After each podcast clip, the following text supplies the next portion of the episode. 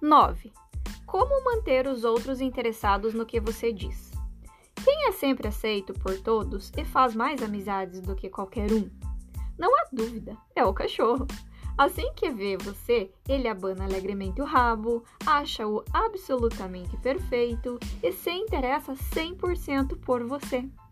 Ele nunca tem nada depreciativo para dizer a seu respeito, acha que você canta divinamente e quando mais tarde você chegar em casa, mais entusiasmado ele ficará ao vê-lo. Ele lhe dará um amor incondicional, desinteressado, sem cobranças e não fica o tempo todo tentando lhe vender uma pólice de seguro.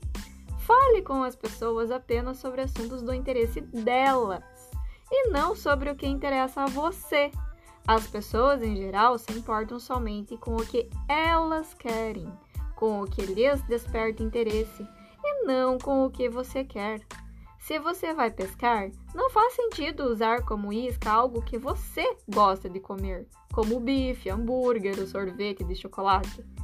Prenda na isca algo que o peixe irá gostar, uma minhoca ou um camarão fedorento.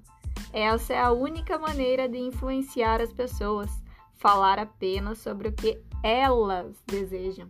As pessoas que falam somente de si mesmas e de suas próprias necessidades não conseguem despertar interesse nos outros, nem obtêm resultados ao conversar. Você só conseguirá atrair a atenção dos outros se tratar daquilo que eles querem e lhes mostrar como conseguirão obtê-lo.